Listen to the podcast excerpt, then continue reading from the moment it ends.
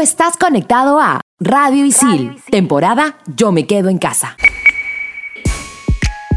¿Sabías que la industria de la moda es responsable del 8% de las emisiones de CO2 globales y es la segunda que más contamina? Hoy en Explícame esto, temporada Yo me quedo en casa. Revolución de la moda. Bien, para terminar la clase, ¿alguna pregunta, chicas y chicos? Sí, yo. ¿Es mejor el vacío de la vida o la vida eterna después de la muerte? Ajá. Yo tengo otra. ¿Vivimos en un sistema económico y social de esclavitud moderna? Ok. Si existen las realidades paralelas, ¿cómo sabemos si estamos en la realidad o la paralela? Ya. Mm. Y cuando quieres dejar de pensar en algo, ¿estás pensando en dejar de pensar en algo? ¿Qué? ¿Qué? Bueno, estoy seguro que para todo esto hay una explicación. ¿O no? Aquí empieza. Explícame esto por Radio Isil.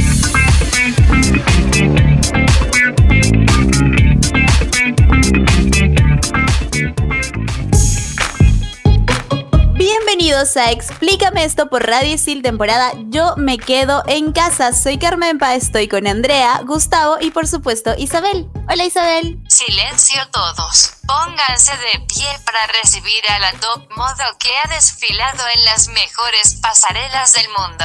No, Andrea, no estoy hablando de ti. Kenia Gamarra Fashion Week llegas. Con ustedes yo, Isabel la mami de la moda, XD. Hola chicos, ¿cómo están? Hola Isabel, yo no sé qué hacer contigo porque tu envidia me supera, de verdad. Así que voy a hacer como que no existes. Y hola chicos, ¿cómo están? ¿Qué tal? Bien, Andre, bien. ¿Y ustedes qué tal? Antes de empezar el programa, ¿qué les parece si hablamos un poquito del sabías que yo en verdad me siento un poquito culpable desde ahora? Creo que cuando compre ropa ya, no sé, voy a sentirme un poco triste.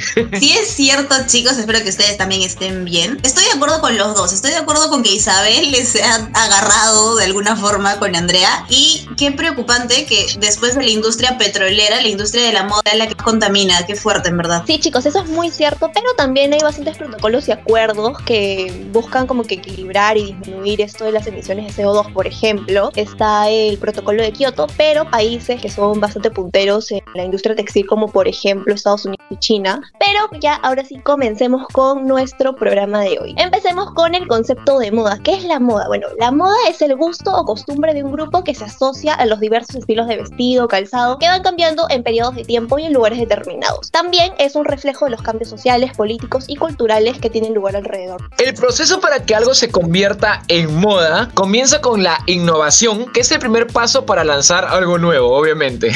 De ahí sigue la tendencia, que los diseñadores que crean una tendencia se denominan trendsetters y a veces las llevan antes de oficializarlas por una pasarela y los que se dedican a captar esas tendencias potenciales se denominan cool hunters o caza tendencias. Y por último tenemos la moda, que es el paso final y aquí se cumple el concepto de efecto manada, el cual expresa el impulso innato de las personas por aceptar los razonamientos o ideas del colectivo, sin análisis. En este contexto no incluyes tus gustos personales o capacidad de gasto. Hablemos de la historia de la moda para entender un poquito más. El uso de la ropa se remonta a hace miles de años. Sin embargo, el concepto de moda como tal empezó en el Renacimiento cuando surgió la profesión de los costureros. En 1920, que son los años dorados de esta industria, la moda representa la diversión y la libertad que había después de la Primera Guerra Mundial. Aquí predominaban los vestidos sueltos y los tacones bajos. Se dejó de utilizar el corsé, el cual se utilizaba antes de la Primera Guerra Mundial y la Revolución Industrial durante 1910. La Segunda Guerra Mundial cambió por completo la dirección de la moda. Como los hombres se iban a luchar, las mujeres se hacían cargo no solo de las casas, sino de los negocios y esto las llevó a usar pantalones, así como hasta ahora. La austeridad y los colores oscuros definieron este periodo de la moda. En 1950 comienza el consumismo americano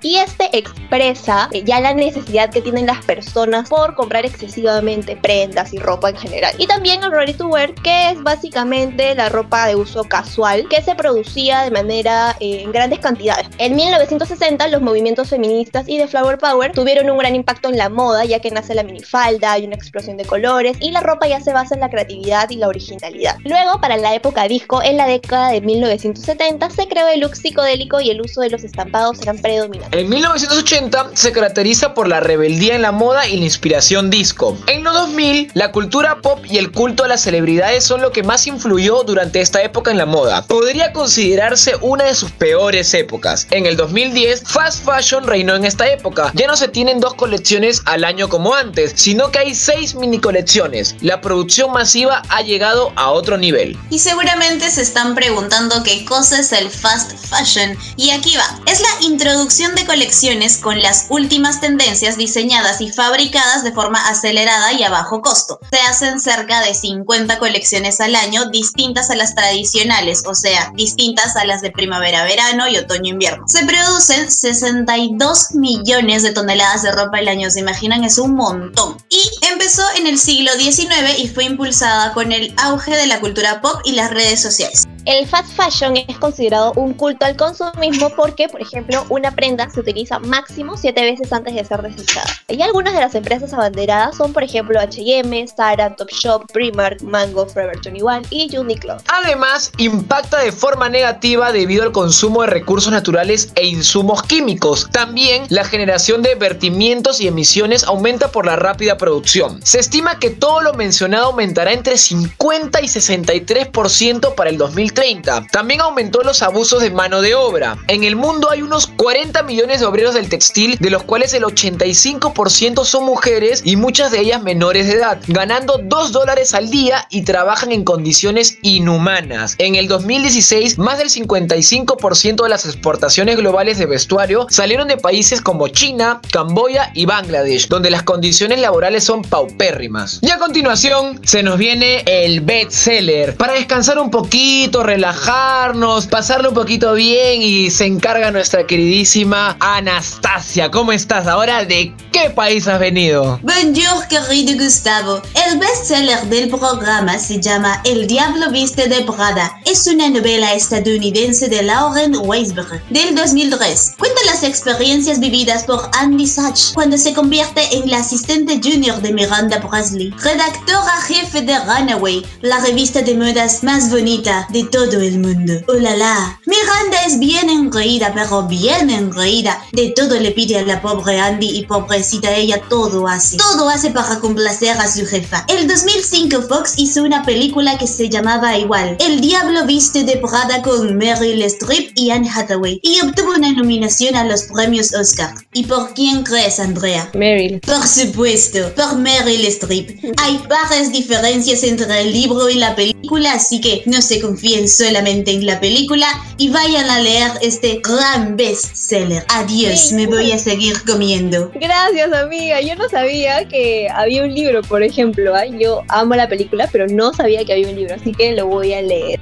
Y como ahora yo me he copiado de mi querido Gus y también soy fan de tomar tecitos entre los bloques, ya regresamos en el siguiente bloque aquí en Explícame esto, temporada Yo me quedo en casa por Radio Isil. Trabajos, exámenes, clases remotas y nuestra nueva vida en casa. Estación Isil. Estrenamos los jueves. Explícame esto por Radio Isil.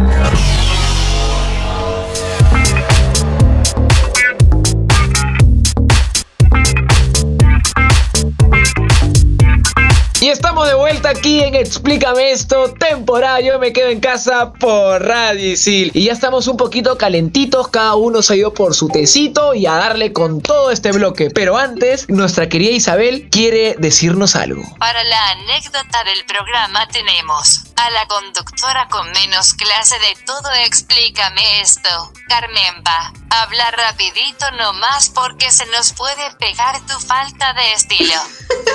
¿Yo cómo puedo responder eso, Isabel? Qué desgraciada, qué desgraciada esa mujer, de verdad. Bueno, mujer, entre comillas, ¿no? Porque no sé qué es. Es artefacto, se le dice. Amiga, bueno, voy a contar. Muchísimas gracias, amiga. Voy a contar mi anécdota que en realidad no es una anécdota, es una realidad. Yo estoy totalmente en contra de la moda y desde toda la vida, porque usualmente lo que hemos dicho al principio, ¿no? La moda tiene que ver con seguir tendencias y hablaron de manada también. Yo estoy totalmente en contra de eso. Si hay algo que la gente usa, yo uso totalmente lo contrario y desde toda la vida. Y si yo estoy usando todo lo contrario y de pronto empieza a ponerse en tendencia y que se vuelve moda y cosas así, yo cambio automáticamente y eso tiene que ver con mis gustos, con la forma de vestir que tengo, con el pelo que tengo en el momento. Y me parece un gran estilo de vida. Todo el mundo debería hacerlo. Adiós a la moda. que viva la comodidad. Bueno, Carmen, para gustos, tú sabes que hay mucha diversidad. Yo personalmente no soy muy fan de la moda o las tendencias, honestamente, porque las últimas tendencias, al menos que he visto, no me han gustado para nada. Pero ah, yo sí soy súper fan de que ir de shopping y que comprar ropa y que no sé qué. En mi caso, Carmen Pita, yo sigo modas, no me gusta mucho, pero me gusta, por ejemplo, comprarme ropa de, bueno, de cosas que me gusten, no sea videojuegos, cosas geek. Y nada, las combino con algo simple, en verdad. Justo nuestro productor nos comentaba hace un rato que creo que también tiene ese estilo, ¿no? Un jean y una polera. Yo quizás no tanto ese estilo, yo sí quizás me gusta usar más casacas, hasta chalinas, pero siempre combinándolo con algo, como se podría decir, ¿no? De videojuegos. Ese es mi estilo. ¿Qué les parece, chicos, si les cuento una frase que decía Coco Chanel? A ver, Carmen Pa, cuéntanos, dinos, dinos. Coco Chanel decía, la moda cambia, pero el estilo perdura. Ah, inteligente. Buenísima frase. Además, literalmente ella ha hecho que su estilo, o sea, de ella como diseñadora, como mujer, ha perdurado y es bastante recordada por eso, así que bastante cumplidora su, su frase, por decirlo así. es totalmente cierto, súper cumplidora. Hablemos de la marca y de la empresa Chanel Sociedad Anónima. Fue fundada en 1909 en París, Francia, y los diseños de sus boutiques se hicieron famosos en 1915 por su rebeldía contra la moda del momento y su impulso a la libertad de movimiento y sencillez de sus creaciones, así como nos decía Andreita hace un ratito. En 1920, Coco Chanel marcó la moda con su famoso traje de dos o tres piezas, la chaqueta cardigan para hombres y el famoso pequeño vestido negro, el cual fue inspirado en el traje masculino y en pro de la comodidad femenina que además no puede faltar en el armario de ninguna mujer, fueron creados en 1925. Luego de haber hablado de la empresa, hablemos de la fundadora, o sea, Coco Chanel. Para que entiendan un poco de su rebeldía y el estilo que tenía esta mujer, remontemos a las primeras décadas del siglo XX, en las cuales eh, no era fácil ser mujer, por decirlo así, porque la sociedad estereotipada te imponía una serie de reglas imposibles de, de, llevar, la verdad. Por ejemplo, una de estas es que las mujeres no podían llevar pantalones, no era pantalones para mujeres, así de simple. Y ella se inspiró de los hombres que la rodeaban y empezó por ponerse pantalones en una década en la que las mujeres se limitaban a únicamente vestir faldas y vestidos. Coco Chanel fue sin duda una de las figuras más importantes que revolucionó la sociedad del siglo XX y además también la moda junto a su empresa Chanel. Gracias a su estilo para ver la vida, eh, logró ayudar a una gran cantidad de mujeres a liberarse de las formas de vestir impuestas por la sociedad. Y bueno, sus ambiciones estaban clarísimas y gracias a su propia libertad y su independencia personal y también profesional pudo defender a capa y espada todos los ideales que tuvo durante su vida profesional y personal también. Esto le impulsó a incluir pantalones en el vestuario femenino, que más tarde evolucionaría hasta el traje de chaqueta en material tweed. La filosofía de Chanel por hacer que su estilo sea temporal lo hace eco-friendly indirectamente porque sus conjuntos perduran en el tiempo. Sin embargo, según Good on You, que es una plataforma que califica a las marcas para ver si son eco-friendly o no, Chanel aún no es tan sustentable, pero la marca tiene un plan de trabajo para que en el 2025 aproximadamente sea 100% sostenible. Durante la pandemia del COVID-19 donó 50.000 mascarillas al personal sanitario en Francia. Además de esto, la compañía se ha comprometido a donar 1,2 millones de euros a hospitales y servicios a través de las contribuciones financieras al fondo de emergencia creado por la Fundación de la Asistencia Pública de París y los servicios SAMU. Ya que hemos estado hablando de alguien tan rebelde como Coco Chanel, hablemos de movimientos revolucionarios que han sido parte de la moda. Comencemos con Fashion Revolution. Es un movimiento global sin fines de lucro con equipos en más de 100 países y realiza campañas para la retoma sistemática de la industria de la moda con un enfoque en la necesidad de una mayor transparencia en su cadena de suministros. El Fashion Revolution fue creado en el 2013 en respuesta al desastre de Rana Plaza en Bangladesh por Gary Somers y Ursula de Castro. Somers y de Castro habían trabajado como diseñadores de moda en el Reino Unido durante más de dos décadas y vieron que el colapso de la fábrica podría actuar como un catalizador para el cambio en la industria y en efecto funcionó porque creó muchísima conciencia. El derrumbe del edificio de ocho pisos, ocupado por algunas fábricas de ropa conocido como Rana Plaza, se produjo el 24 de abril del 2013 en Bangladesh. Hubo 1.134 fallecidos y 2.437 heridos. Pese a que el edificio se encontraba en pésimas condiciones, se mantenía activo con más de 4 millones de trabajadores. Fashion Revolution designó el aniversario de la catástrofe de Rana Plaza en Bangladesh como el Día de la Revolución de la Moda o en inglés como Fashion Revolution Day. Otro movimiento de la moda es el slow fashion, moda sostenible. Es una corriente opositora del fast fashion. El término fue acuñado en el 2007 por Kate Fletcher, profesora del Center of Sustainable Fashion, que está en Londres. Este movimiento promueve el consumo responsable de ropa basándose en la sostenibilidad y aboga por el impacto social y medioambiental de la industria textil. Es importante recalcar esto porque muchas personas creen que moda sostenible es únicamente lo referido al medio ambiente y no es eso, tiene que ver un toque también con eh, lo ético, los derechos de los trabajadores, los modos de producción, etc. Por ejemplo, no consumir marcas o producciones en las que no se vele por los derechos laborales del personal inmerso en los procesos de producción o también promover la utilización de recursos orgánicos en la elaboración de las prendas, el reciclaje, el uso de prendas de segunda mano, etc. Existen también tendencias que ayudan a cumplir el objetivo. Por ejemplo, tenemos el upcycling, que es una técnica que transforma prendas, accesorios textiles y entre otros en nuevos objetos de valor. Por ejemplo, chaquetas que parecen llenas de parches de diferentes tonos. Otra tendencia sería armario cápsula, que es tener prendas básicas y combinables y aptas para una gran variedad de looks. En el Perú hay marcas nacionales que apoyan este movimiento. Estrafalario, que utiliza el lino natural en sus prendas. Además, muchos de sus tejidos los realizan un grupo de madres adolescentes del INAVIF y algunas internas del penal anexo de Chorrillos. Esto último es porque Estrafalario se ha unido al proyecto Cárceles Productivas y es una gran iniciativa de verdad. Otra marca también es EVEA, que producen calzado ecológico y trabajan con familias amazónicas recolectoras de látex de chiringa, que la chiringa es un árbol, y utilizan técnicas artesanales que evitan la tala de árboles. Así que estas iniciativas son buenísimas. Respecto a los estereotipos y los estándares de belleza que la moda y la industria de la moda de alguna, de alguna manera ha promovido, tenemos al Body Positive. Y este es un movimiento que busca visibilizar la diversidad de cuerpos, principalmente los de las mujeres. Inició como respuesta al body shaming, el cual hace referencia a la crítica y burla a la diversidad de cuerpos basándose en los estereotipos mediante las redes sociales. Es más, el body shaming inicia con las redes sociales. Marcas han adoptado el body positive como parte de su concepto, cambiando, por ejemplo, la homogeneidad en los modelos de línea de ropa o accesorios por la inclusión de todos los tipos de cuerpos. Una de las marcas que apoya este movimiento es Sicureza, marca peruana que revolucionó la ropa interior femenina a través de su concepto de diversidad e inclusión de la variedad de cuerpos femeninos. Ahora creo que Isabel tiene algo que decirnos.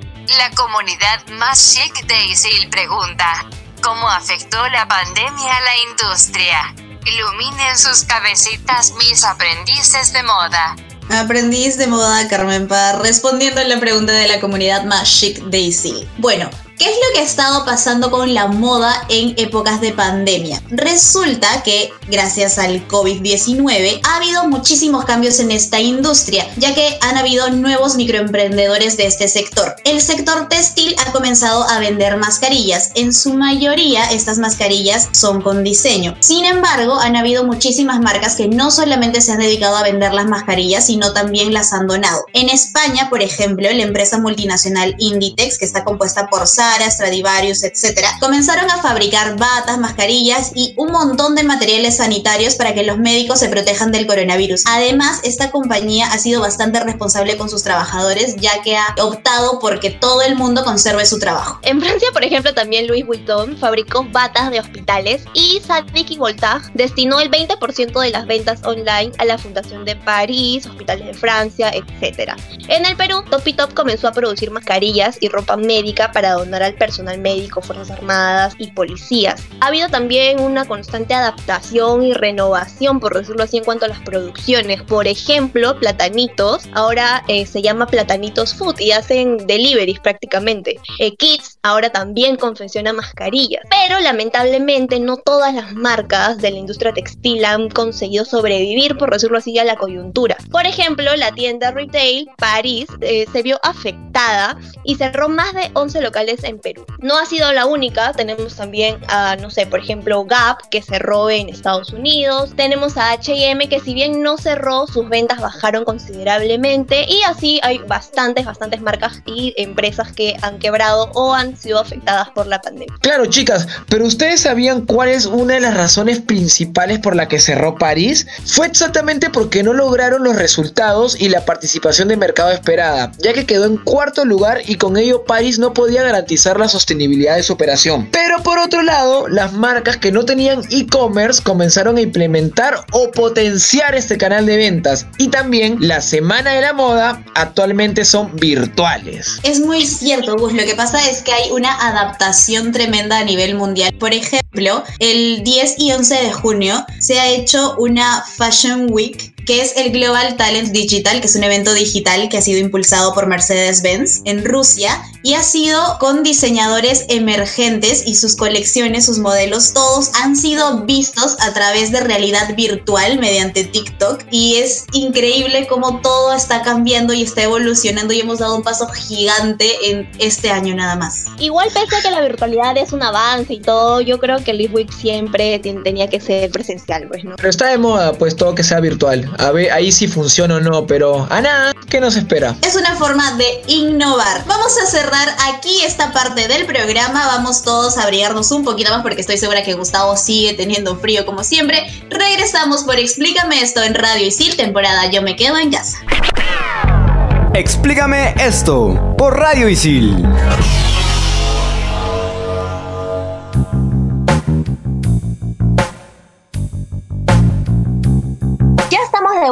Aquí en Explícame esto temporada. Yo me quedo en casa por Radio Isil y estamos en uno de mis momentos preferidos del programa y es el Top 5. Y para ello voy a presentar a mi queridísima amiga Carmen para el modo Top 5. Hola amiga, ¿cómo estás? De nuevo, bueno. Hola de nuevo con el modo Top 5 activado. Así que vamos a empezar. El Top 5 del programa es peruanos que crearon tendencias de moda. ¿Listos? Uy, listísima. Go, go, go. Top 5. Top 5. ¡Top 5! Top 5, Paolo Guerrero. El capitán ha pasado por todos los estilos y claramente nosotros con él, ¿sí o no? Él usaba el pelo afro y teníamos el pelo afro. Se lació el pelo y ya estabas tú con tu plancha y estirando esos rizos que te dejaron la permanente. Una vez lacio que vino, vinieron las trencitas y estabas pidiéndole a tu mamá que te trence el pelo. Ni a tu hermana le trenzaba el pelo y tú le metías ahí la cabeza y lo peor es que le decías, viejita, para que te relajes, fue una actividad entre madre e hijo. Y tu mamá toda linda haciendo trencitas. ¿Todo para qué? Para terminar rapado con ese moicano que le ayudó a descubrir tanto a Paolo Guerrero como a ti, que cuántas veces te habrán dejado caer de cabeza porque la cabeza tiene esa forma de chirimoya. Oiga, yo siento que mi cabeza tiene forma de chirimoya. ¿Se han tocado alguna vez la cabeza ustedes? Yo claramente no he pasado por eso, pero tengo primos que sí, literalmente. Cada vez que Paolo se hacía un cambio, ellos también. Era muy gracioso, la verdad. Mira, Carmenpa, yo no sé si tengo cara de chirimoya, pero cabeza de No, chirimoya. Ninguno de los dos, ninguno de los dos, ni cabeza ni, ni cara. Pero eh, mientras, mientras escuchaba tu top, me hiciste recordar que a mí pasó algo parecido, pero no exactamente. Cuando era niño, cuando estaba de moda Cledo Pizarro, no Guerrero, Cledo Pizarro, yo soy fan de Pizarro, Pizarro Lover. En el álbum del Mundial, no, Mundial, perdón, de Copa América, de Team Perú, 2004, 2006, estaba eh, Pizarro con su pelo largo. Y yo, pues de chivolo, a mí siempre me, me vaciló tener cabello largo. Y no sé, me quedé con esas ganas hasta hace unos años, pero igual, no, no fue tan largo, pero lo intenté, pero es fregado tener cabello largo, chicas, así que mi respeto para ustedes. Es complicado, es Es complicado. mantenerlo. complicadísimo, complicadísimo. Top 4. Melcochita, el creador de la frase no vaya, nos ha regalado dos estilos claros, el colorinche y el brillitos. ¿Te das cuenta que tu amigo sigue la moda melcochita cuando de día usa esas camisas todas estampadas y lleno de color por todo lado y de noche usa esos sacos brillantes acompañados de su infaltable corbata Michi? Eso sí, eso sí, atención con esto, Puede que no haya ni camisita, ni casaquita, ni nada, pero lo que nunca le va a faltar en el armario a este seguidor de la moda de Melcochita son los zapatos de punta y con algún diseño extravagante. ¿Han visto los zapatos de Melcochita? ¿Qué le pasa? Ese hombre es súper llamativo por donde lo mires. Bien extravagante lo es. Zapato de payaso. Tal cual, ese es el zapato melcochita. Top 3. La tigresa del oriente. La moda tigresa está a la orden del día. Bueno, por lo menos yo no lo sé, pero eso dicen los entendidos en moda. Pero lo que nuestra tigresa nos ha dejado y nos ha regalado son esas garras. Esas uñas larguísimas, súper pretenciosas, llamativas y hasta filudas. Estoy segura que esas uñas pueden arrancar un ojo probablemente. El equipo de investigaciones de Explícame esto siempre está dispuesto a probarlo todo carne propia para traerle mejor información. Atentos con esto y agradezcanos. Es por eso que algunos miembros de nuestro equipo decidieron pasar por las uñas largas y nos reportan ciertas dificultades, sobre todo al entrar a los servicios higiénicos, chicos. Yo no tengo nada animal print, no me gusta la moda animal print. Soy bastante minimalista en realidad. Las uñas sí, amo las uñas, pero mis uñas son naturales. ¿Y todo bien en el baño? Todo bien en el baño. Top 2. Monique Pardo. Caramelo, caramelo, no me quiten mi caramelo y tampoco, por favorcito, nunca me quiten la moda Monique. Faldas chiquititas, corsé pegadito, escote prominente, delineado egipcio, cabello de leona, botas largas y un acompañante al costado que siempre nos dé apoyo cuando querramos bailar sexy. Oigan, parece que estoy describiendo mi outfit de fin de semana de antes de pandemia. Qué complicado con esta moda. Confirmo, recuerdo eso, esos, jueves en los que nos decías, amigos, por favor, apúrense porque me están esperando. Confirmo, muchísimas gracias por ese apoyo siempre amigos. Top 1. Susy Díaz. Que levante la mano la persona que no tenga un labial rojo pasión en su casa. Seas hombre o seas mujer, la moda Susi te ha llegado y eres parte de este gran estilo. Porque si no te has puesto horrible hasta el cansancio o te has pintado la boca roja a más no poder cual nariz de Rodolfo, por lo menos has hecho alguna de sus dietas o has tocado la trompeta. Gustavo, ¿cuál dieta has hecho tú? Mira, yo no he hecho ninguna dieta, pero solo puedo decir que como Melcochita tiene las tabas del payaso, Susi tiene el, el maquillaje del payaso. Listo, solo voy a decir eso. Te pasaste. Yo soy fan de Susi, ah, honestamente. O sea, no porque me guste el labial rojo o algo así, sino que no sé, la mujer me encanta. Yo, yo también soy bien fan de Susi, Sí. ¿ah? pero me gusta fregarle igual de su la- labial y todo eso, pero soy bien fan, ¿ah? Un personaje. Susi es nuestra musa inspiradora, la queremos en Explícame esto. Este ha sido el top 5 del programa, chicos. Espero que lo hayan rockeado y lo hayan disfrutado un montón. Como siempre, Carmepa, muchas gracias por divertirnos y obviamente nos ha encantado este top 5. Y la recomendación del programa es...